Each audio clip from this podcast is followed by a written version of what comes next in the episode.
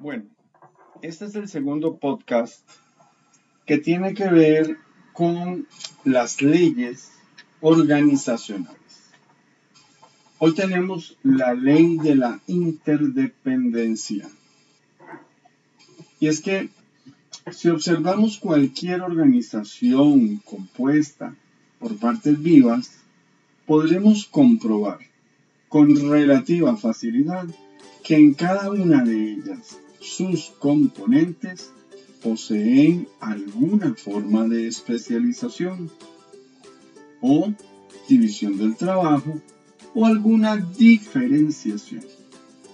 Desde luego, si inspeccionamos la organización de un sistema vivo, es decir, un sistema biológico, esto nos permite hacerla visible de hecho, los diferentes grupos de células que lo componen llevan a cabo funciones que son bastante diferentes.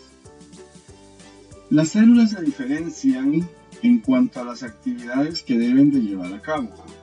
De esta forma, tenemos las células epiteliales a cargo de los tejidos, las neuronas que forman el sistema nervioso del individuo, las células sanguíneas y así sucesivamente.